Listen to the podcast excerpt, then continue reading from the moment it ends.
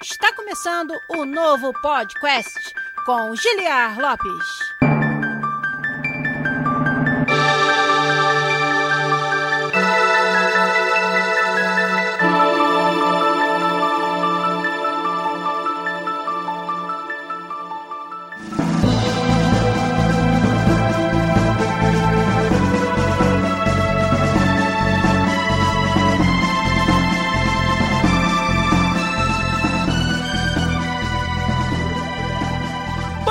Podcast na área, galera! Estamos de volta mais uma vez nesse que é o único podcast onde você conversa em português com profissionais da indústria de games internacional. Eu sou o Giliar Lopes, designer dos games da série FIFA aqui na Electronic Arts em Vancouver, no Canadá, e estou recebendo hoje em mais um episódio daqueles favoritos de vocês, que são os episódios co-op. Estou recebendo aqui meu querido Arthur Soares, ou mais conhecido como Toad, que é game designer na Mad Pix e também fundador da Casa do Cogumelo. E aí, Arthur, tudo bem? Tudo bem, meu amigo. Muito obrigado pelo convite.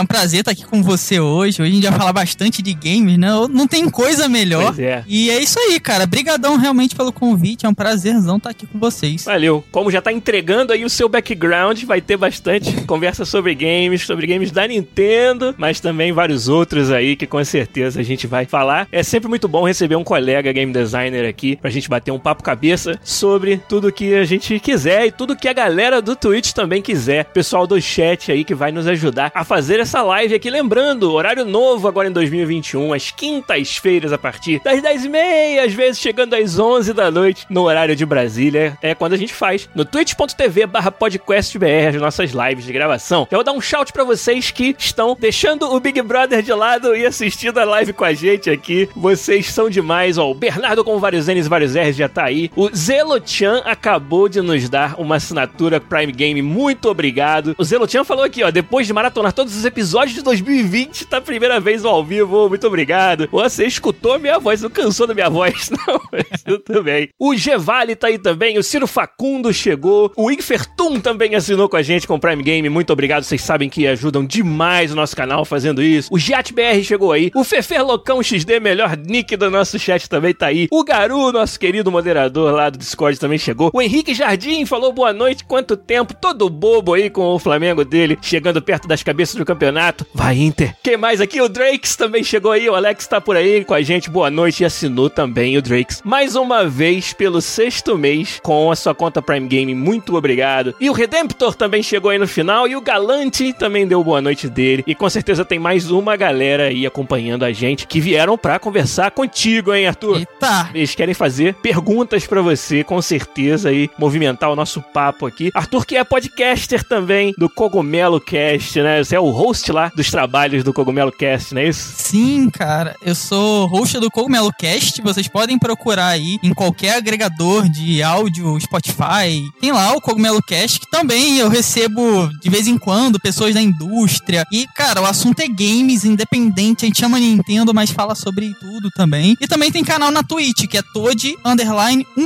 Up. Se vocês quiserem depois dar uma passadinha lá. É a mesma coisa aqui, né? Um espaço pra vocês, pra gente poder conversar e interagir. Maneiro, cara. Olha, vão preparando as perguntas de vocês aí, que hoje vai ter um episódio realmente muito movimentado com a presença do Toad aqui. Mas, como a gente sempre faz, antes de partir pros avisos e pros assuntos de praxe do nosso programa, a gente deixa uma perguntinha pra vocês. Hoje vai ser uma pergunta meio inusitada, hein? Então, galera do chat aí da Twitch, respondam pra mim. Qual foi o seu maior achievement no mundo dos jogos competitivos? Você pode ter sido campeão de Street Fighter 2 da sua rua, ou você ganhou do desenvolvedor do FIFA no FIFA alguma vez. Acho que não vai ter ninguém aí que fez isso, não. Né? Ou seja lá o que for, que foi o seu maior desempenho, sua melhor conquista no mundo dos jogos competitivos. Enquanto vocês digitam a resposta pra minha pergunta, a gente vai pros avisos rapidinho. E na volta eu vou ler as respostas de vocês. Valeu!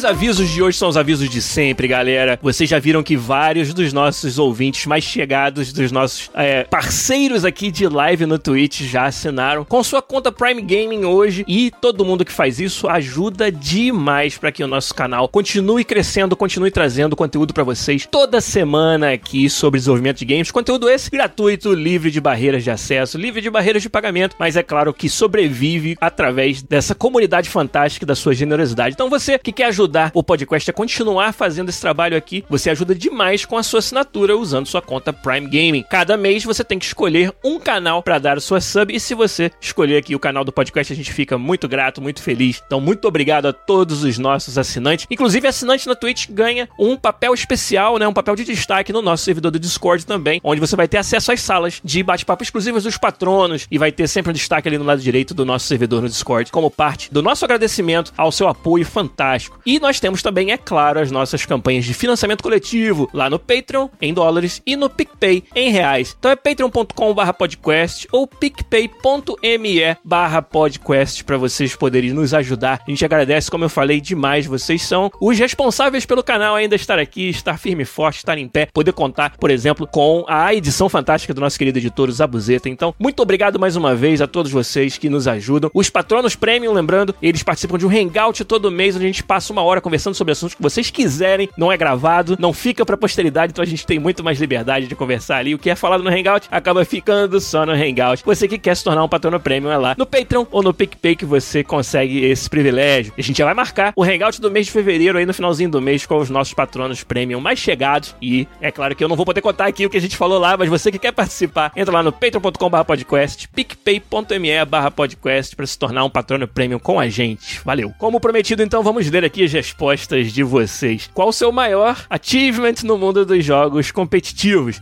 o Redemptor, na verdade, falou que tomou um susto com o podcast na área. Olha, tá nessa live é pra tomar susto com o meu grito, não tem jeito. Se quem ainda não sabe disso, tá pagando mico aí. Deixa eu ver quem mais. O Eduardo Copati falou que jogou uma vez contra o Counter Logic Game no campeonato de LOLzinho, cara. Só de jogar contra eles já é o achievement bem foda. O Luiz Faok falou: terceiro melhor no servidor Just Pistols do Arena Turbo do CS Source. Terceiro melhor, cara, do servidor inteiro. Que foda. Muito maneiro. Deixa eu ver o que mais. O Galante falava que ganhava quase todas as disputas com a galera no Naruto Ultimate Ninja Storm 3. Muito bom. E o Ciro Facundo falou que ficou em primeiro lugar na fase regional da Game Jam Plus. Olha aí, esse é um ótimo achievement também, ó. Game Jams, aliás, que ferramenta fantástica para você experimentar o desenvolvimento dos jogos. Mas por que, a gente fez essa pergunta aqui? Porque eu estava lá, eu muito bem, ouvindo o Cogumelo Cast do nosso querido Toad, nosso convidado de hoje, quando ele, assim, sem muita fanfarra, comentou: Ah, é que eu simplesmente fui campeão mundial de Mario Kart 7 e não foi uma nem duas vezes, quatro vezes campeão mundial de Mario Kart 7. Que história é essa, Toad? Conta pra gente como que você chegou a esse ápice do nintendismo extremo. Fala aí. Eram bons tempos, eu sempre digo isso, eram bons tempos. Eu lembro que eu tinha aí por volta de 18 anos, eu tava no meu primeiro emprego, cara. Caraca. Então eu tinha acabado de pegar o 3DS, eu tinha uma hora de almoço, né? Eu tirava 10 minutos pra comer e 50 minutos pra treinar o Mario Kart 7, cara. Então assim, eu comia também o Mario Kart 7, eu amava aquele jogo. Sim. Mario Kart é uma das minhas franquias favoritas, então eu me dediquei muito, muito, muito. E antes disso, no Mario Kart do DS, tinha a comunidade, né, em Orkut, Sim. MSN, eu conheci um cara que ele tinha sido campeão paranaense. Ele me passou muita dica, cara. Entendi. Eu fiquei, mano, que irado. Então aí eu comecei a treinar mais e a jogar mais. Aí eu fui com aquela coisa do desafio, né? Até aí ser campeão quatro vezes, cara. Campeão mundial, Mundial. quatro vezes de Mario Kart 7. Que fantástico, cara. O Mario Kart 7 foi o primeiro a ter multiplayer online, se eu não me engano? Foi isso mesmo? Não, o do DS ele tinha multiplayer online. Ah. Só que o do 3DS ele tinha um ranking que, poxa, fazia uma diferença absurda, cara. Uhum. Era muito bom você ir subindo no ranking e ver o nome dos desenvolvedores. A pessoa, não sei o que lá, e trabalha na Nintendo. Aí você fica, haha, passei esse japonês. Isso aí é igual ganhar do desenvolvedor do FIFA no FIFA, que até agora não aconteceu aí com a nossa comunidade. Aí, Era prazeroso demais, meu Deus. maneiro, cara. Essa história eu tinha que pedir pra você contar, porque ela é fantástica. Quantas vezes a gente conversou com alguém que foi campeão mundial de um jogo altamente competitivo, altamente gostoso de jogar como é, caso do Mario Kart. E no Mario Kart 8 Deluxe, não chegou a, a se aventurar, não, nos campeonatos? Como é que é? Não, é porque o 8 era um game do Wii U, cara. É, e o Wii U Foi aquilo que todo mundo sabe o que, que era, né? Faltou adversário. Nossa, a comunidade era muito pequena naquela época e morreu o competitivo de verdade, né? Entendi. E quando voltou no Deluxe, ele voltou com a mesma coisa do Wii U. Não tem essa coisa que tinha no 7, uma competitividade. A comunidade também carregava muito aquilo, né? Ah. Então tá muito fraco, eu também dei uma diminuída, mas o tempo começou a faltar também, né? isso é importante, é um ponto muito importante. Pode crer. Mas vira e mexe, ainda sento aqui, pego o Mario Kart, fico jogando. Eu, ah, cara, então é muito bom. Maneiro. Arthur, você, apesar de tudo isso, não é jogador profissional de Mario Kart. Você é um colega, você é um game designer na Mad Pix. E eu imagino que para chegar até lá você tem uma história muito interessante da sua carreira que a gente queria que você contasse para nós. Como é que o Arthur começou lá, talvez fã da Nintendo, jogando seus joguinhos e decidiu que ia ser game designer? Ou a vida decidiu por você? Como é que foi a sua história para chegar até aqui? Então, vamos lá. Eu acho que foi, como você falou muito, a vida decidiu, né? Porque é, você também é do Rio, né? Isso. Eu comecei primeiro ensinando. Uhum. Trabalhei por cinco anos como professora lá, mentor, num curso também de games. E era game designer. Tudo foi muito autodidata. Eu acho que muita gente que começa nos games é autodidata, né? A gente mete a cara, Sem dúvida nenhuma. aprende, vai fundo. Cara, não sei isso, eu preciso saber como é que eu aprendo. E vai, cara. Então, eu fiquei cinco anos e foi muito engraçado porque esse curso ele tinha acabado de abrir e era de robótica. Eu passei em frente dele e falei assim: caraca, robótica, legal, quero fazer. Fui lá falar com a mulher, ela não. É um curso assim mais pra adolescente e tal, só que a gente não tem professor. Se você quiser, tem uma vaga. Volta aí amanhã e conversa com o dono e foi o que eu fiz. Ou seja, meio que aleatoriamente caiu no teu colo, cara. Que foda. Exato, mas assim, comecei com um professor por dois meses de robótica, tive que meter muito a cara. Sim. Dois meses depois, o dono falou assim: É, eu quero fazer um curso de games. E ele ia botar outro professor. Eu falei: Não, não, não, calma. Me dá um tempo aí que eu quero curso de games. Sim. Ele me deu um mês pra eu desenvolver aí as primeiras aulas. Então, mano, eu comecei a correr atrás de programa e estudar, cara, o que, que pode ser legal, o que, que pode ser bom. E corri muito. E fiquei cinco anos nessa de. Comecei aí um mês e fiquei cinco anos, cara. Entendi. Aprendi muito e Imagino. todo aprendizado que eu acho que é corrido, né? Eu acho que você tem que meter a cara, eu acho que é muito válido. E depois que eu saí da coisa do professor, eu comecei, poxa, já que eu dava aula, pô, vou desenvolver também, cara. Sim, cara. Vamos ver se eu sou realmente capaz e comecei a desenvolver meus jogos. Aí eu comecei com o primeiro jogo de verdade, foi o Octodash, que estreou no top 10 mundial da Google Play. Já começou, tipo, né? que foda. E aí eu tô desenvolvendo, cara. Hoje desenvolvo jogos Entendi. que a gente chama de game design. Maneiro, demais, cara. E como é que foi pra você chegar até a Mad Pix? Então, cara, como eu falei, eu tinha acabado de sair, né, de dar aula e eu não queria realmente fazer outra coisa. Não que seja tipo assim, ah, eu quero fazer isso e olha, o destino. Não, mano, você tem que quebrar a cara pra caramba e as coisas vão começando a acontecer. Depois de um tempo, eu, poxa, já que eu dava aula, que eu ensinava, foi muito pra me testar. Eu quero começar a desenvolver. Então, juntei com o pessoal da MadPix pra gente fazer o nosso primeiro game, que foi o Octodash. A gente desenvolveu ele em dois meses. Como eu falei, ele ficou no top 10 mundial aí no segundo dia. Também foi uma surpresa, eu acho, pra todo mundo. Ninguém esperava. Entendi. Então o Octodash já foi o primeiro projeto seu na Mad Pix. Agora entendi. Isso. Que antes eu tava achando que tinha sido um projeto totalmente independente. Entendi. Não, foi na MadPix. Saquei. Nós éramos quatro. E aí tô na MadPix e a gente continua desenvolvendo. Entendi. Tem, pode dar um spoiler de algum projeto que tá vindo por aí? Então, cara, a gente tá no Equilibrium and the Land of Hope, que é nosso game de plataforma. Jogos de plataforma são complexos, não se enganem, pessoal. e a gente acabou de enviar ele para o Big Festival. Maneiro. A gente fez uma demo, né, completa ali, fechou a demo redondinha e a gente mandou pro Big. Estamos aí nesse hiato esperando a feedback que acho que é- vai ser uma das coisas mais importantes aí que a gente já fez, de verdade. Maneiro demais a tua história. Agora, como se não bastasse ser um game design autodidata e ter já de cara publicado um jogo que ficou no top aí do Google Play Store, você também fundou um dos maiores portais sobre games do Brasil, que é a Casa do Cogumelo, né? Da onde que saiu essa ideia? Então, a Casa do Cogumelo faz 10 anos esse ano. Caramba. Eu sou novo também, só que eu era mais novo ainda, Pois é. sabe?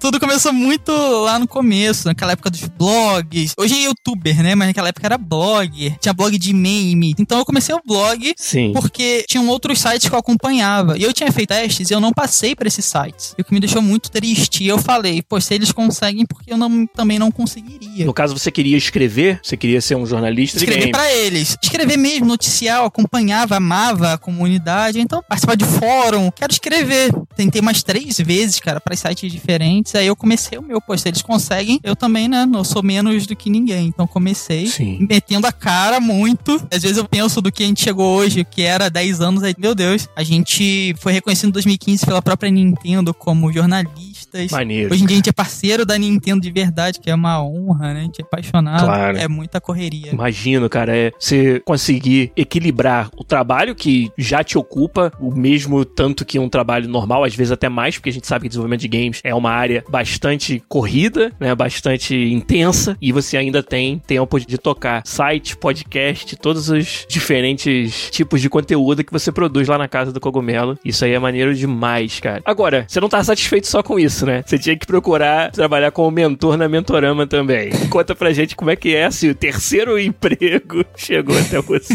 Você tá falando aí, é, é correria, cara. Eu tô meio que viciado na correria, né? Tem dia que eu paro pra descansar e eu fico, mano, tá faltando alguma coisa, tá tudo muito parado. é viciado em trabalho esse aí. tô tentando dar uma diminuída pra saúde e tal, mas. Tipo, ao invés de 18 horas de trabalho por dia, umas 16 só, né? Você- Você não tá longe, não, cara. É mais ou menos essa estimativa. E na Mentorama eu recebi o convite. A gente começou com webinar, né? Que inclusive você vai fazer um webinar também, eu vi hoje. Muito legal. Isso, dia 23 agora. Vou estar lá também. E começamos com o webinar. Do webinar, a gente foi para as aulas de game design. Eles que me procuraram, acho que foi assim com você também, né? Eles estavam montando ali o time para mentores de game design. E, cara, eu fiquei muito feliz porque eu não sou muito de acreditar em cursos de games, de verdade. Quando eles me mostraram como que estava sendo feito, como que eles pretendiam fazer as aulas, eu fiquei, nossa, então realmente esse aqui vai ensinar. E aí eu senti confiança e a gente tá aí, cara. Isso aí. Tamo fazendo. Você também tá, né? Exatamente. Somos colegas, mas de uma forma diferente. É, exato. Porque a galera do nosso podcast já sabe que já desde o finalzinho do ano passado eu tenho essa parceria com a Mentorama também, na qual serei um dos mentores do curso de Game Design da Mentorama e trazendo sempre também muito conteúdo gratuito, que é na forma, por exemplo, de webinars. Como o Arthur já deu um spoiler aí, inclusive vou participar de um webinar gratuito agora, dia 23 de fevereiro, nessa terça-feira. Pra quem ouve a versão podcast, cara, é no dia que sai esse episódio no Spotify, no iTunes e nos agregadores. Então corre lá, às 8 da noite no dia 23, na terça-feira. Eu vou apresentar mais um webinar lá com a Mentorama, onde eu vou falar um pouco sobre minha trajetória, mas também sobre como começar na carreira de game design e os caminhos para a indústria internacional. Né? Compartilhar um pouco da experiência, das dicas que eu pude adquirir nesse meu caminho aí, nesse meu trabalho na indústria. E o Arthur que fez recentemente um webinar muito legal, também com a Mentorama, foi semana passada. Tá lá no YouTube da Mentorama. Se você procurar Mentorama no YouTube, o canal deles, você vai encontrar o mais recente webinar que o Toad apresentou lá com eles, falou um pouquinho sobre as habilidades do game designer. Mas a gente não vai dar spoiler aqui não, porque a segunda parte do nosso programa hoje vai ser sobre exatamente esse assunto aí. Arthur, agora conta mais um pouco pra nossa galera. Quem é o Arthur como gamer? O que, que você curte? Eu tô vendo aí consoles da Nintendo, mas também tô vendo um bonezinho do PlayStation no seu fundo, pra quem tá na Twitch tá acompanhando. Você é o cara cujo apelido é Toad e eu imagino que você tem um carinho especial pela Big N, né? Como é que é? Então, é, isso vem de muito pequeno, né, cara? Eu fiquei dos 3 aos 18 com um Super Nintendo. Caraca! Muitas vezes foi meu melhor amigo ali. Entendi. E me deu muita base pro que eu faço hoje como game designer. Você também deve ter sido assim, né, Giliard? O que você jogou te influencia, né? Você gosta de futebol Sem pra caramba, que eu sei, é tricolor, tá no FIFA. Então, eu cresci muito com a coisa do plataforma. Eu amo jogos de plataforma. A Nintendo me deu essa base com o Donkey Kong Mario, Super Mario World, as Sim.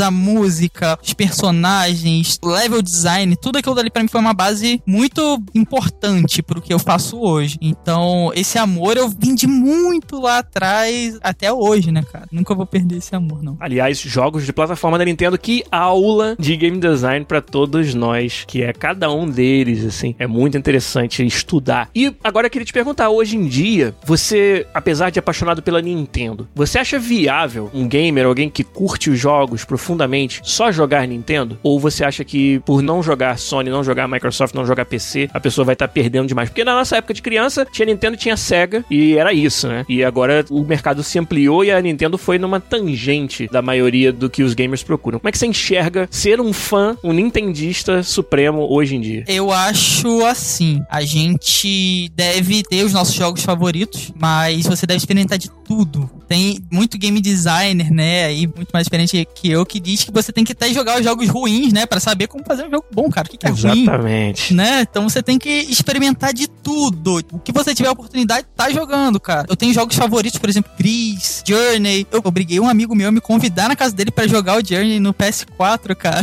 Cara. Me convida, cara, me convida aí. Pra zerar.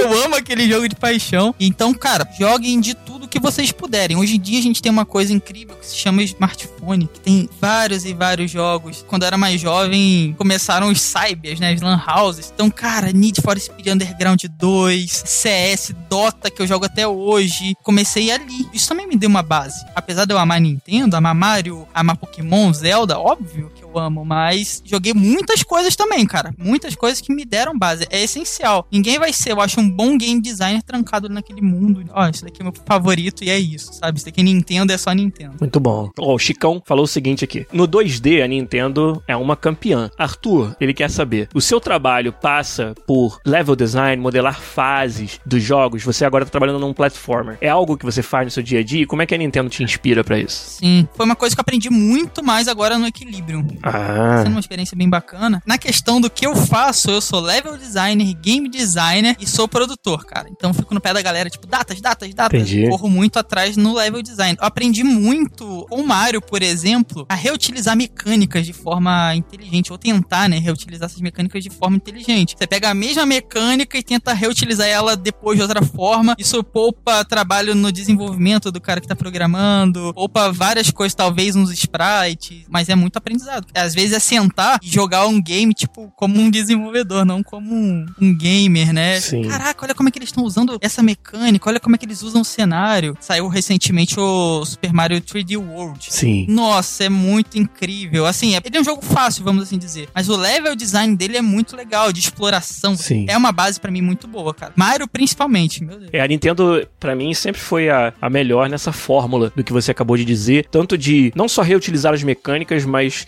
ensinar como você se tornar melhor nas mecânicas, mas sem você perceber que tá sendo ensinado, sabe? Usar o level design pra fazer você galgar a sua curva de aprendizado. Isso aí é fantástico, assim, é uma, uma formulazinha mágica que o Miyamoto e seus comparsas desenvolveram e que, cara, a indústria, ela bebe dessa fonte de uma forma, assim, absurda até hoje, né? Eu tava jogando outro dia Ori and the Will of the Wisps, né? Um platformer Metroidvania jogão, segundo da série, e tava observando como eles pegaram, por exemplo, algo que é uma marca registrada de vários jogos da Nintendo, principalmente Metroid, pra quem curte, que é quando ele te dá uma nova habilidade, ele faz isso de forma que pra sair daquela sala, você precisa usar aquela habilidade que você acabou de ganhar. Não tem outro jeito de sair da sala. Às vezes são até partes grandes do cenário. No Ori tem momentos em que você, por exemplo, cai de uma plataforma que quebrou e você não tem como voltar pra lá. Você ali embaixo vai ter que resolver aquela mini fase e no final você vai ganhar uma habilidade que é o que vai te permitir voltar lá pra cima. Então, isso é uma forma de organicamente, naturalmente você ensinar o jogador como usar aquela habilidade nova que ele ganhou. Isso aí é muito deliberado, é que a gente às vezes como gamer não enxerga, mas como designer, a gente enxerga isso, esses padrões, essas maneiras que o designer utilizou pra te ensinar, sem que você sequer perceba que tá sendo ensinado. É algo que a Nintendo é pioneira e, como eu falei, a gente tá bebendo dessa fonte, cara, em todos os jogos até hoje. né? No Ori, principalmente, eles te dão uma morte muito rápida, né? Você morre e volta. Por quê? É. O design sabe que isso vai acontecer. Você tá aprendendo. Sim. Você pegou uma habilidade nova. Cara, os caras te jogam em cada situação com uma habilidade nova. Ele quer que você aprenda. Ele vai fixar na sua cabeça ali, tipo, olha, é assim que usa. Então você ah, aprendeu aqui, legal. Agora você pega uma habilidade diferente. E a morte é muito rápida, né? Então você morreu, opa, repete. Eita, caramba, deu ruim aqui. Você vai treinando. E como você falou, cara, isso é proposital. Tem um designer ali por trás pensando que isso tudo vai acontecer e fazendo para que aconteça. E é uma forma que a gente falou da Nintendo, né, cara? A Nintendo vem fazendo isso e a gente vem bebendo dessa fonte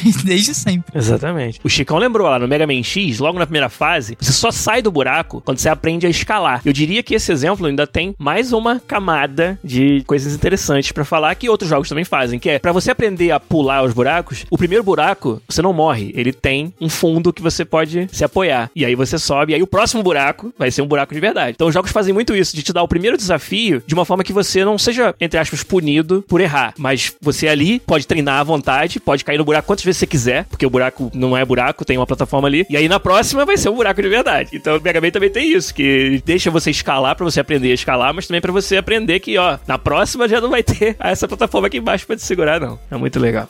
Mega Man X também é um clássico, né, cara? Pra ensinar a jogar sem ensinar a jogar, né? Exatamente. Esse jogo ali é maravilhoso. Exatamente, exatamente. A influência da Nintendo, ela é encontrada de muitas maneiras na nossa indústria, assim, é, é sensacional estudar. Uma outra série que você também com certeza é apaixonado, e eu sei porque você foi coçar o rosto e eu vi a tua tatuagem na tua mão direita aí, a sua Triforce. Fala pra mim, o que que significou na sua vida, na sua carreira como inspiração, série Zelda? Cara, Zelda sempre foi um, um marco, né? Da questão de narrativa, a questão também de te ensinar mecânicas. Quando eu achei que não dava, todo mundo, né, achou que não dava pra expandir mais, os caras lançaram o Breath of the Wild. E Caraca. ali entrou pro meu top 5 de favoritos da vida. Trilha sonora, narrativa, aquilo dali pra mim é o verdadeiro mundo aberto, né? Você faz o que Sim. você quiser e consequências suas. Sim. Também é outro game muito importante. É, eu ainda tô, cara, curioso pra ver os jogos fantásticos que vão ser derivados de tudo que Breath of the Wild apresentou pra gente recentemente. Aquela completude de sistemas, todos funcionando juntos. Se você sabe instintivamente como fogo se relaciona com os outros objetos, você faz e o resultado é aquele que você esperava. Esse comportamento emergente que você obtém quando você combina as mecânicas no Breath of the Wild e eles todos funcionam, é algo que assim fantástico e que ainda vamos ter muitos jogos, eu acho, explorando mais a fundo isso, que ainda não chegamos lá. Aquela história que os jogos sempre buscam de múltiplas soluções para os problemas, de você deixar o jogador criar a própria solução e ser recompensado por isso, que não tem sensação mais gostosa nos jogos do que você resolver um problema sabendo que você inventou aquela solução. Não necessariamente você seguiu a receita que o, o designer queria. E o Zelda isso acontece o tempo todo. Cada encontro é uma oportunidade para você ter uma forma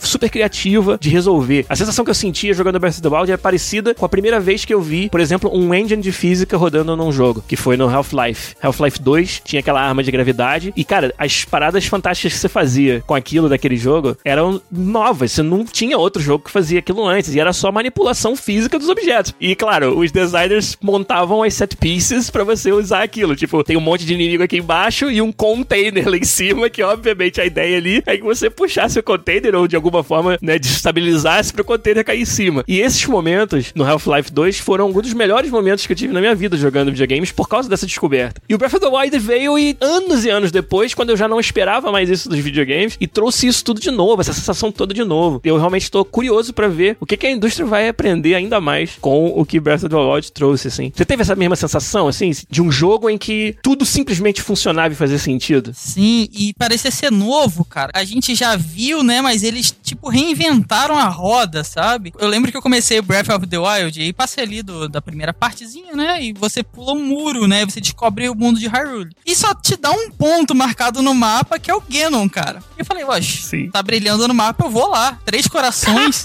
não tinha escudo, não tinha nada. Espadinha de madeira. Eu lembro que eu cheguei no Ganon com um escudo de madeira, sabe? Então eu escalei, cara, fiz tudo que tinha que fazer. Cheguei lá no Ganon, eu consegui deixar ele ali numa das últimas formas ainda, com três Caraca. corações. Só que não dava mais, ficou tipo impossível, ele fica muito roubado. Você precisa de escudo pra fazer algumas coisas. Eu falei, ah, então calma aí, eu acho que eu vou explorar o mundo aí. Entendi. Pra você ver, eu comecei de uma forma que não era pra começar, mas eu comecei. E você tem uma história única pra contar. Você tem uma história que ninguém mais teve com o jogo pra contar e isso não te impediu de progredir no jogo, sabe? Isso que é foda. Exato, ainda fui atrás, descobri, explorei. Tinha hora que eu chegava, ficava só parado, cortando mato e vendo Sim. mudança de clima, porque o jogo é muito Uhum. bonito. Aí você fala, poxa, tá vendo aquela montanha lá? Gigante, né? Alta, vou chegar no topo. E você vai chegar no topo, só depende de você, cara. Exatamente. Foi o primeiro Zelda, talvez o primeiro jogo que eu me senti realmente o personagem. Esse sentimento de que você tá livre pra fazer exatamente o que você quiser, ir aonde você quiser, é algo muito raro nos jogos, né? Os jogos são cheios de barreiras invisíveis a todo momento, a todos os lugares. E o Zelda, cara, ele é tão completo nos seus sistemas que ele não sente a necessidade de guiar o seu progresso dessa forma. E isso é que é o mais legal, é você se sente livre pra explorar do jeito que você quiser o jogo. Isso aí é fantástico mesmo. Independente do que você faça, a história conecta. Exato. Pra gente que é game designer, né? Eu ainda sou mais novo que você, né? Só um pouquinho. Só um pouquinho. Não, mas assim, na questão até de experiência, né? De estar trabalhando. Eu achei aquilo muito bizarro, né, cara? Eu, imagino os times pensando pra tudo funcionar como uma engrenagem. Roda perfeito, cara. O Giat BR falou aqui que ele, pra ter essa sensação de novo, ele tá esperando o Half-Life 3. Olha, vai tentando aí, meu querido. Valve não sabe contar até três, cara. Esquece. Portal 2, Dota 2, Half-Life Pode 2. depois e já era. Pode crer. Semana passada a gente fez um episódio sobre fusões e aquisições de estúdios na indústria, né? E aí eu perguntei pra galera do chat que estúdios vocês gostariam de comprar se vocês tivessem dinheiro infinito. Aí teve uma resposta que foi a Valve. Mas o cara falou que era pra outra coisa. Era a Valve porque ele queria, sei lá, ser o dono do Steam. Não lembro agora. E eu, pô, não, cara, pra comprar a Valve só tem um motivo pra você Um comprar a motivo, Valve. exato, Pô, é- exato. É pra mandar eles fazerem o Half-Life 3. Half-Life, meu Deus, só isso. Olha, a gente tem, ó, uma ouvinte e uma convidada de peso aqui. A Mariana Bucô, a Mari Croft, tá aqui no nosso chat. Ela que é diretora de monetização na Ubisoft em Montreal e game designer e designer de economia, com muitos anos de experiência, já esteve no nosso programa também. Ela não economizou na pergunta pra você. Vou fazer aqui, ó. Ela diz: "Tenho uma pergunta de design para o Arthur. Na sua opinião, que tipo de mecânica é a mais desafiadora pra fazer o design?" Agora é contigo, Arthur. Tipo de mecânica. Pega nos platformers, por exemplo, que tá bem fresco na sua cabeça, que você trabalhou no Octodash e agora tá trabalhando no Equilíbrio. O que, que foi mais difícil de desenhar, de acertar nesses jogos aí? Então, como eu falei, eu cuidei do level design, Uhum. game design e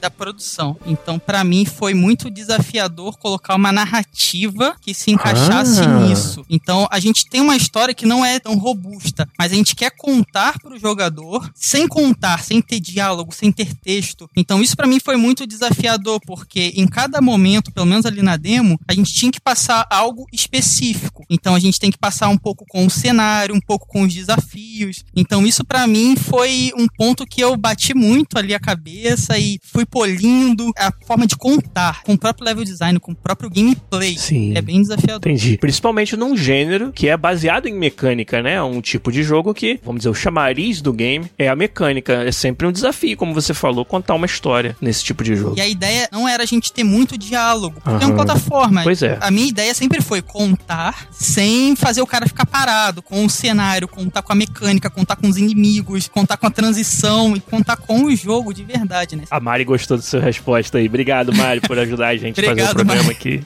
Valeu mesmo. O Giat BR perguntou uma parada interessante aqui. Você já pensou alguma vez, Arthur, em misturar realidade virtual com plataforma? Como é que você faria isso? Você ia fazer o jogador pular pela sala? Como é que você ia fazer? Realidade virtual é algo que eu acho muito interessante, eu acho muito legal. Uhum. Eu visitei uma vez o Centro de Realidade Virtual da UFRJ e ali eles tinham várias tecnologias, mas não pra games. Então, tipo, pra exploração de petróleo. E eu fiquei, cara, olha como é que eles usam a realidade virtual sem ser pra jogos. Sim. E é bem incrível. Como fazer isso pra um jogo de plataforma? Hoje em dia a gente já tem alguns exemplos, né? Tem alguns hardwares, né, que a gente consegue se movimentar ali por dentro do cenário. Eu acho que agora a gente não tem nem a tecnologia pra isso, pra fazer ser divertido. É. Eu acho que ah, a realidade virtual tá avançando, né? Mas eu acho que com certeza nos próximos anos a gente vai ter sim coisas mais robustas. Sim, teve uma Game Jam que eu fui jurado ano passado, que um dos projetos, ele acabou não ganhando porque eles não conseguiram desenvolver muito à frente a ideia, mas a ideia eu achei sensacional, que era um projeto de realidade, na verdade, aumentada, onde você tá na sua sala, e a brincadeira é, o chão é lava, então você tem que estar em cima de alguma coisa e ficar pulando de uma para as outras, e o chão da sua sala é lava, e era projetado no jogo como lava. Só que, pô, você ia precisar de um aparelho de realidade aumentada, ia precisar que ele fosse sem fio, porque como é que você vai ficar rodando e pulando pela sua sala? Mas eu achei a ideia, porque é baseada numa brincadeira que todo mundo conhece, a ideia é sensacional. E aí você podia espalhar power-ups pela sua sala, se você pulasse dessa plataforma para aquela outra que tá um pouco mais longe do que o, normal, você tinha uma moeda ali no meio que você pegava. Era uma ideia fantástica, assim, mas como é que implementa essa porra? Hoje em dia ainda não tem como. É isso, é o começo da ideia é muito bom, né? Tipo, caraca, que maneiro. Sim. Mas como que você implementa, cara, de verdade, de uma forma funcional? Eu acho que que nem você falou, é difícil hoje em dia, com os limites de tecnologia que a gente tem. Mas, cara, eu torço. E com certeza, né? A gente vai chegar numa época que isso tudo vai, vai funcionar muito bem, vai evoluir muito bem, cara. Sim, com certeza. Tem muitas perguntas aqui, algumas delas eu vou confessar pra você que eu já tava querendo fazê-las na segunda parte da nossa conversa, então eu vou guardar pra gente conversar depois, mas então pra gente ir pra segunda parte, vou deixar mais uma pergunta pra vocês aí no chat me responderem e aí a gente continuar conversando aqui com o Arthur, hein? A pergunta vai ser a seguinte: na opinião de vocês, eu tô vendo que vocês estão participando bastante, perguntando bastante sobre detalhes do The Game Design, até técnicos, né? Mas perguntem agora a si próprios assim, quais são são as habilidades que eu considero mais essenciais, mais importantes para um game designer. O que, que vocês acham? Eu sei que tem alguns game designers, inclusive, no nosso chat, então vão poder responder com ainda mais propriedade. Mas, no geral, se tivesse que pensar, caramba, vou montar aqui a ficha do personagem game designer. Quais são os atributos principais que vocês acham que entram nessa ficha? Enquanto vocês digitam, a gente vai para mais alguns avisos e na volta eu leio a resposta de vocês.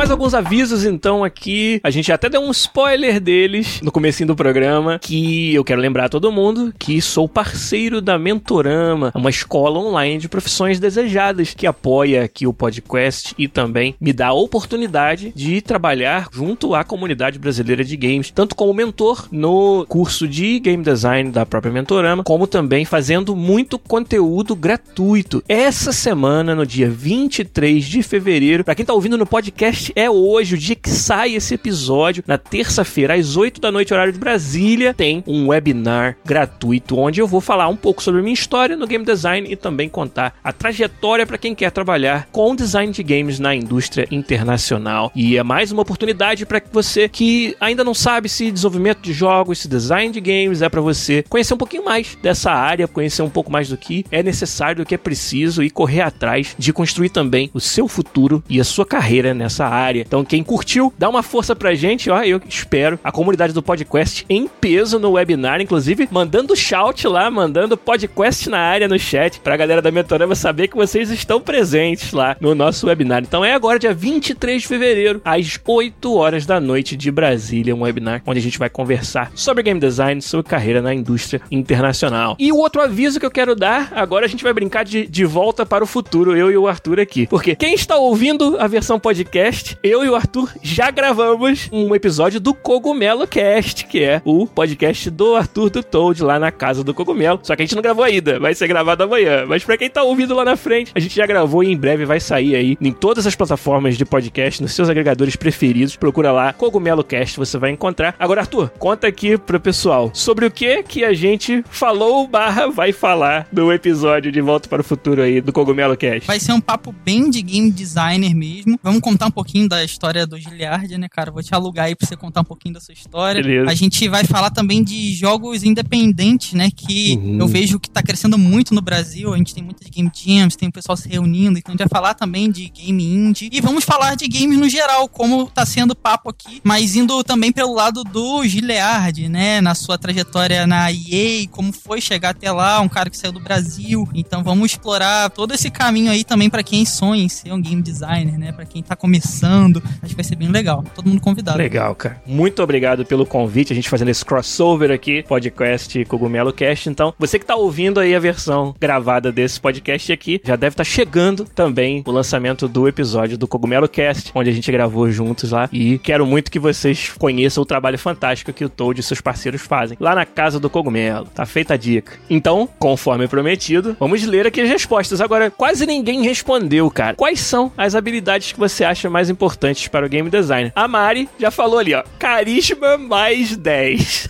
e ela não poderia estar mais certa, rapaz. Todos, tu acha que carisma, a empatia, a habilidade de comunicação de ideias, o quanto você acha que isso é fundamental para um game designer? Cara, talvez 100%. 100%. Porque né? você não, não vai ser um game designer fechado ali na sua gaiola, ali na sua caixinha. Você vai ter que falar, cara, e vai ter que muitas das vezes falar um não, ah. ou vai ter que explicar uma ideia de uma forma diferente. E a pessoa, às vezes, ela não vai se sentir tão confortável com aquilo. Se você for um cara que é isso, é isso, é isso, mano, não vai dar certo. Que nem ela falou, carisma mais 10. Saber dialogar, até na hora de falar um não pra pessoa, de explicar a ideia, como que vai ser. Tem que saber comunicar, cara. É muito importante mesmo. Escrito e dialogando. Sem dúvida. Eu costumo dizer que é um dos maiores desafios de criação colaborativa. É o design dos games. Porque nós estamos falando de uma peça abstrata até aquele momento. Ela não existe ainda em lugar nenhum para você usar como referência. Então as pessoas têm que estar muito na mesma frequência em termos do que, que elas imaginam, o que, é que elas esperam que o jogo seja. E para isso, para você manter uma equipe que às vezes é bem grande nessa mesma frequência, nessa mesma sintonia, precisa de muita sensibilidade e comunicação por parte dos designers que estão cuidando para que esse arranjo continue todo bonitinho e, e puxando pro mesmo lado, né? Desenvolvendo o mesmo jogo, todos eles. Cara, é fundamental.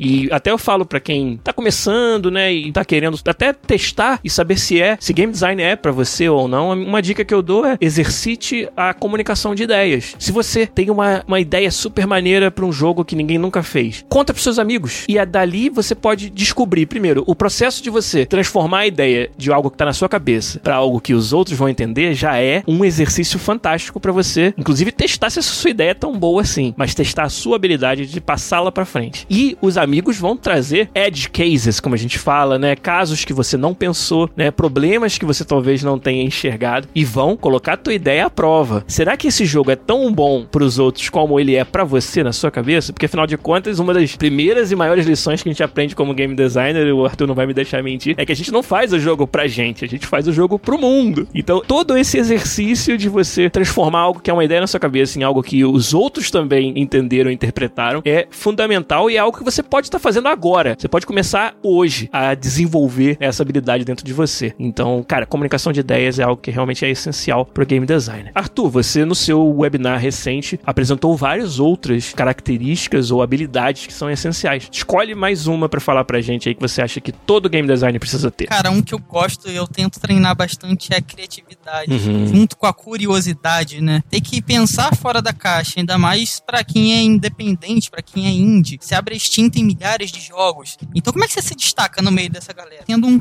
quezinho ali, uma cerejinha em cima do bolo diferente. Então é treinar a criatividade, a pensar diferente. Nossa, se ele anda, como que ele pode fazer isso diferente? Se ele pula, como fazer isso diferente? E treinar a criatividade. Isso, depois você, com o tempo, acaba criando seus próprios padrões e facilita muito nos outros desenvolvimentos. Com certeza, cara. E esse exercício é um outro que a gente já poderia estar fazendo a qualquer momento. É uma coisa que eu gosto muito de fazer e que eu acho que exercita a criatividade é você tentar modificar determinados sistemas de um jogo que você conhece muito bem. Então, por exemplo, pega um Zelda e tenta imaginar como é que seria um Zelda com elementos de roguelike. E aí você começa ali a criar algo que é um diferencial de uma série que você já conhece e exercita também não só a criatividade, mas a criatividade que eu chamo de criatividade aplicada, que é não vou só fazer diferente porque eu quero que seja diferente, eu vou fazer diferente e vou amarrar todos os pontos. Você tem que fazer um Zelda roguelike, então algumas coisas dentro do Zelda não vão poder mais ser do jeito que elas eram antes, né? E outras sim precisam permanecer. Mas que coisas são essas? Quais são os elementos do Zelda que se aproveitam e quais têm que ser modificados ou substituídos? E começar a pensar nos edge cases, como a gente chama, né? Os casos de exceção. Ah, beleza. Então, no meu sistema de roguelike, o Link vai morrer e vai aparecer sempre no mesmo lugar de novo. Mas e se em determinado momento da história, esse lugar que ele vai aparecer tá cercado e ele não tem mais como sair? É um exemplo de um edge case. E aí você vai exercitando esse pensamento e com isso você vai exercitando a sua criatividade de uma maneira aplicada. Essa é uma brincadeira que eu gosto de fazer demais. A gente sempre brinca até na EA mesmo, sabe? Ah, tô gostando de um jogo, mas pô, que massa seria se ele tivesse esse elemento desse outro jogo. Sempre que alguém fala isso, eu sou o primeiro a falar. Seria massa mesmo? Vamos dissecar isso e ver se seria realmente legal? Com o FIFA isso acontece direto, porque o FIFA é um jogo jogado por milhões de pessoas e que todo mundo tem uma opinião sobre o FIFA, todo mundo queria ver algo que aquela pessoa gostaria do FIFA. E aí sempre que surge um negócio desse, cara, meu sonho no FIFA é ter o modo seja o juiz. Esse é uma que chega muito pra mim. Aí eu gosto de fazer, tá bom, senta aqui e me fala. É bom mesmo isso aí? Qual é a graça de ser o juiz? Conta pra mim. Aí a pessoa começa, não, pô, porque você é o juiz, você tá ali no meio. Aí ele começa a pensar, caramba, cara, ser juiz é mó chato, né? Tipo, o que que eu vou fazer? Eu vou dar falta quando eu quiser?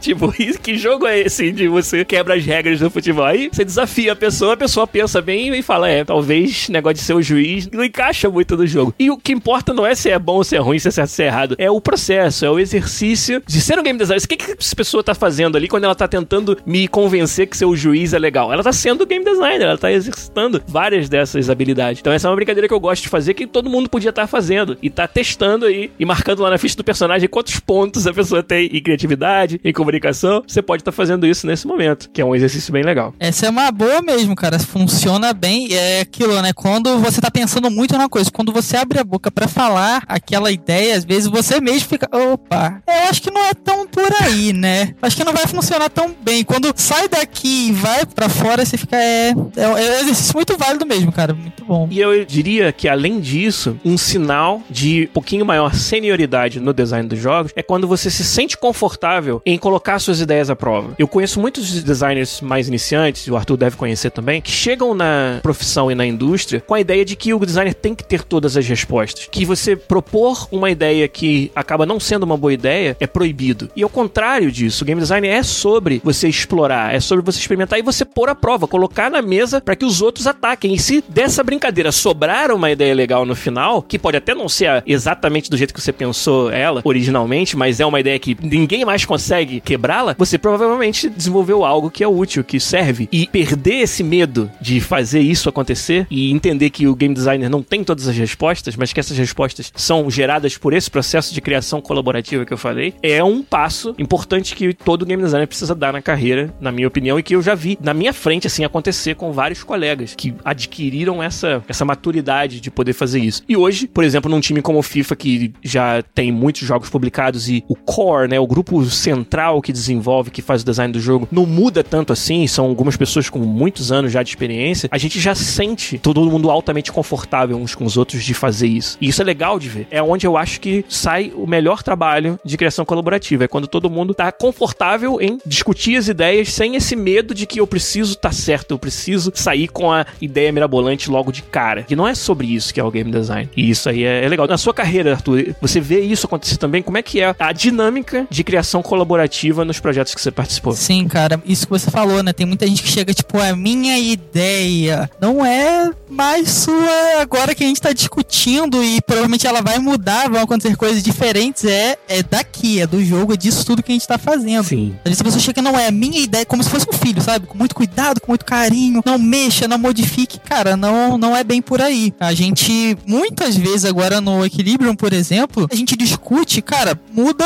de uma forma gigantesca, né? Não é daquela forma, e você fica, caraca, agora tá bem melhor do que a concepção que eu tinha trago no começo. Porque agora a gente teve várias outras pessoas discutindo, colocando um pouquinho, te questionando, e você fica, poxa, é mesmo, né? Acho que assim consegue, dá para funcionar também. Ah, legal, no level design, poxa, legal. Então não tenha muito apego a ideias, certo? Ideia é só uma ideia, todo mundo tem uma ideia. Exatamente. Então, e que nem o Giliard falou, tipo, colocando a prova, conversando com as pessoas, sendo questionado, aí você vai ver realmente se sua ideia é boa, é válida, se você consegue levar ela para frente para um desenvolvimento. Porque é bem isso que você falou, cara. É bem importante você ser desapegado com a sua ideia. Você não é Deus, assim, criador perfeito de todas as coisas. Você pode chegar com uma ideia ruim, pode chegar com uma ideia boa e ser aceita de primeira, como também pode não acontecer. Então acho que é super natural, né? Que nem você falou, não é todo mundo que tem essa concepção de ainda discutir, debater e, nossa, beleza, vamos modificar. Mas é bem essencial para qualquer desenvolvimento poder fluir. Para qualquer processo colaborativo, eu diria, né? Para qualquer trabalho em que você tá junto com outras pessoas chegando no objetivo comum. Muito bom. Toad, mais um atributo essencial do game designer que você falou no seu webinar recentemente com a Mentorama é a organização. Por que, que você acha que é importante para o game designer, principalmente de jogos mais complexos, com um tempo de desenvolvimento mais longo e com tantas partes diferentes do time tendo que ser alimentadas? Por que, que você acha que é tão importante a organização do designer? Quando você é o game designer, você é quase o meio campo, né? Você, tipo, fala com todo mundo, tem que interagir com todo mundo. É verdade. Às vezes, chegando uma hora, a pessoa fala, ué, mas a história não era assim? Você fala, não, não, não, tá documentado, é, o que que é? Porque pode chegar no meio do caminho, que nem o Giliard trabalha em jogos gigantescos, então, se não tiver um bom game design especificando o que já foi acordado, lá no meio a galera muda, cara, e vai mudar. Você não vai nem perceber. Então, você tem que ser organizado para saber o que já foi acordado, dar o norte ali da direção para onde vocês vão seguir. E arquivos, né? Eu sou independente, então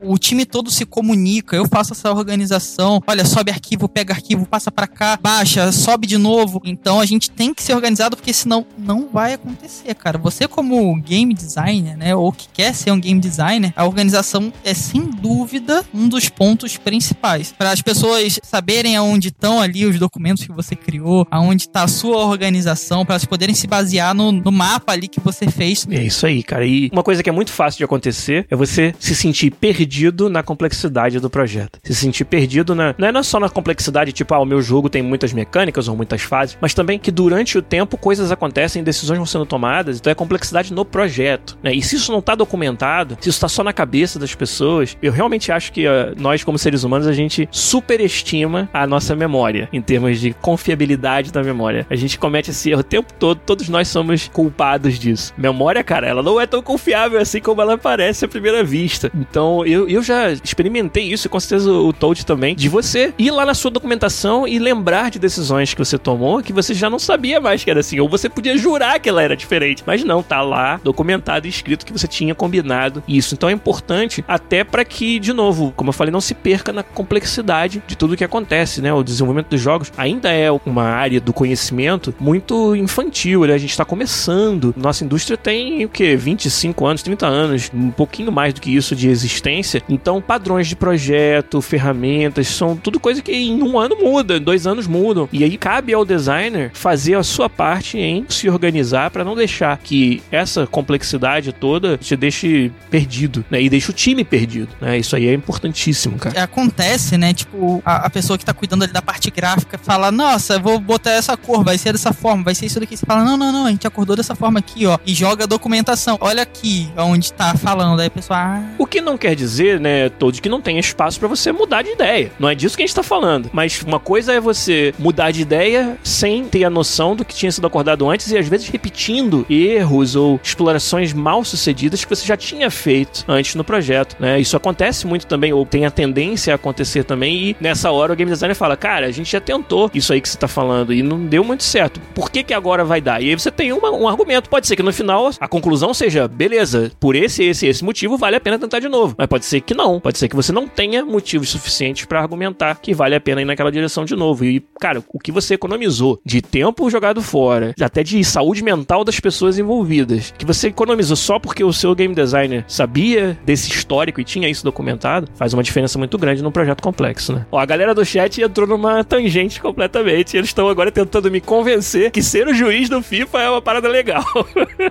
Eu não vou entrar nesse mérito. Aí chega a FIFA 22 lá, você tem a opção de ser juiz. Se eu entrar nessa aí, Arthur, vai ser só isso. Porque a gente é. vai falar na próxima uma hora, então deixa pra lá. Mais alguma é, habilidade essencial que você consegue pensar aí, Arthur, e galera do chat também, que vocês acham que um game designer precisa ter? O que mais que a gente pode adicionar nessa lista de atributos aí? A gente já falou um pouco disso do carisma, né? Mas a empatia também. Você falou aí do desgaste mental, né? Como você falou também, a nossa indústria é nova. Por exemplo, você pegar o cinema, tem aí pra lá de 100 anos. Sim. Eles já aprenderam, já reaprenderam a fazer cinema. Não tem mais nenhum mistério. Determinadas partes do processo de fazer um filme estão muito bem estabelecidas já. Padronizadas. Aquelas ferramentas são as mesmas há anos. Talvez tenham um pequeno avanço na tecnologia aqui e ali, mas o workflow, como a gente chama, que é o processo de trabalho, é o mesmo há muitos anos. E nos games, cara, a gente ainda tá descobrindo mais eficiência, formas diferentes, ferramentas novas. Todo dia, todo projeto, isso está acontecendo. Então, mais importante ainda é você ter um game designer atento e aberto a essa mudança e a manter um time coeso trabalhando pro mesmo jogo. E aí entra a empatia, como você estava falando. A gente trabalha com tecnologia, né? Então as coisas que nem você falou mudam rapidamente, cara. Às vezes você tá usando um programa e começou todo mundo migrar para outro, você fica, caraca, caraca, calma aí. E tem empatia de entender também o desenvolvimento pessoal das pessoas, né? Tempo ali que cada um vai avançar no desenvolvimento junto. Você tem que levar a galera toda no mesmo ritmo, né? Tentar ali no mesmo ritmo. Por exemplo, agora a gente tá na época da Covid, cara. Quando a gente tava fazendo o Equilibrium, eu tava falando com o design de som, né? Aí a gente tava conversando, que nem aqui agora. E ele, calma aí, calma aí, calma aí, meu pai me chamou. Ele, quando voltou, ele, poxa, minha mãe acabou de falecer. Caralho. É, cara. Então, a gente tá num momento que é tá hardcore no mundo inteiro. Então, se você não for empático, não entender, as pessoas estão passando também, cara, fica bem, bem complicado. Eu acho que vai ser uma lição que, né, levar para a vida inteira. E falta muito no mundo também, né? É, cara. Ter empatia. Então, eu acho que é bem importante também. É, eu acho que, pô, você tocou em vários pontos aí que foram salientados pela pandemia, mas que sempre foram o caso, né? Que é a empatia enquanto desenvolvedores. O Chicão ali, o Francisco Epps, até falou também da empatia enquanto designer, de ter empatia empatia com o seu jogador, né? Essa habilidade de se colocar no lugar do outro. Isso que é empatia. Então tem que ter a habilidade de se colocar no lugar do outro, seja o outro um developer que está trabalhando com você, seja o outro o jogador. Isso aí é muito importante para o designer também, de, de poder enxergar com os olhos do jogador o que está sendo jogado e muitas vezes detectar ali pontos de frustração. A gente usa muito esse termo hoje em dia, né? Os pontos de frustração do jogador e eliminá-los do seu jogo. E para isso precisa de bastante empatia também. A gente não tá criando o jogo pra gente, a gente tá criando o jogo pro Exato. outro. Então você é meio game designer e meio jogador ali na hora que você tá fazendo, cara. Então você tem que pensar a todo tempo em como a pessoa vai receber aquilo que você tá fazendo. Né? Videogame é arte. Sem a pessoa ali pra apreciar, isso não funciona. Exato. Então vai ter que alguém jogar. Você tem que pensar em quem vai receber aquilo. É isso aí. Ó, o pessoal do chat também mandou mais alguns atributos. O Infertum falou ousadia. Eu acho que a ousadia ela acaba permeando muito do que a gente está falando. O Arthur falou muito sobre encontrar os diferenciais do seu game. Precisa de uma certa ousadia para você quebrar determinados paradigmas e fazer algo que é diferente da norma. Se você também for com o approach de fazer tudo diferente, provavelmente você vai ter muita dificuldade em que o seu jogo seja entendido pelo seu público, seja algo que, pelo menos na superfície, eles conseguem é, se identificar. Mas de fato, também você não quer que o seu jogo seja apenas uma cópia do que já está no mercado. Então, achar esse balanço entre o quanto você precisa inovar e o quanto você precisa deixar o seu jogador confortável com o que você está oferecendo é talvez um dos maiores desafios de ser um game designer. E a Mari voltou também de novo com outra porrada, onde ela falou que precisa ter visão analítica. Você precisa ser alguém que não só é capaz de fazer isso, mas gosta de fazer isso, que é o que? Quebrar um problema em pedaços, analisar detalhadamente as consequências de uma determinada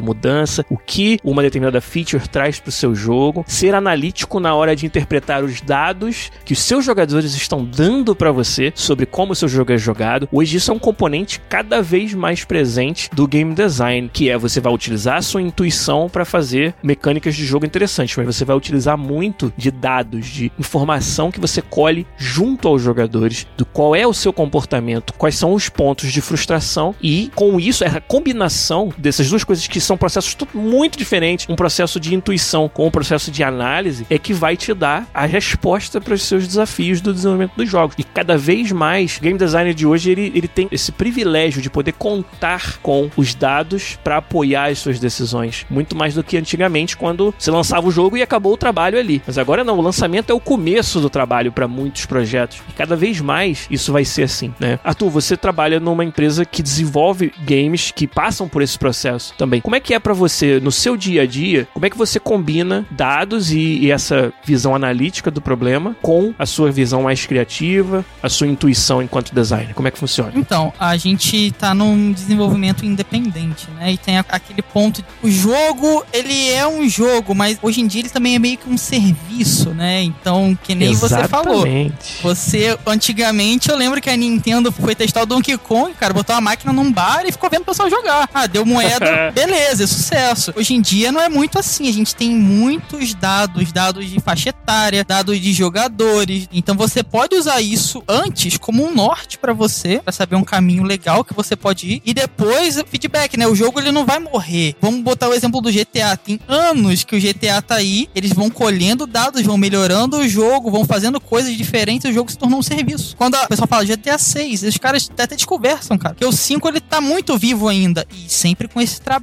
de pegando dados, analisando e modificando e melhorando. Então tem toda essa curva, né, no desenvolvimento. Eu tô num desenvolvimento independente, então teve um estudo de começo e a gente usou isso como base e a gente tá desenvolvendo. Então vai ter lá na frente também essa resposta, né, de mais dados pra gente ir analisando e vendo se tá até no caminho certo para poder continuar. O Giliard com certeza também, né? O FIFA é gigantesco, tem muitas respostas, muitos sistemas online, então com certeza também deve ter muitos dados. Exatamente. A gente fez, na verdade, Arthur, um co-op sensacional aqui também com um produtor de serviço ao usuário na EA, um produtor de live content, de conteúdo ao vivo do FIFA, que foi o meu querido Danilo Abreu. O Danilo aqui contou muito sobre esse processo que você acabou de falar, como que a gente opera como um serviço já há alguns anos um jogo do tamanho do FIFA e os desafios de você ter a, a agilidade que o seu usuário espera, que o usuário espera que tudo seja resolvido para amanhã. E balancear isso com, cara, eu não posso sair fazendo mudanças num jogo que é jogado por milhões e milhões de pessoas a esmo, sem ter um processo onde eu possa garantir a qualidade dessa mudança. Então, o balanço entre a pressa do jogador e a diligência que você tem que ter enquanto desenvolvedor é um desafio gigantesco. E o Danilo teve aqui, falou isso e muito mais sobre esse assunto, foi muito legal. Então, quem quiser saber mais sobre esse processo de live content aos jogos, eu sugiro que vocês busquem aí no nosso acervo o co-op que eu fiz com o Danilo Abreu aqui do FIFA.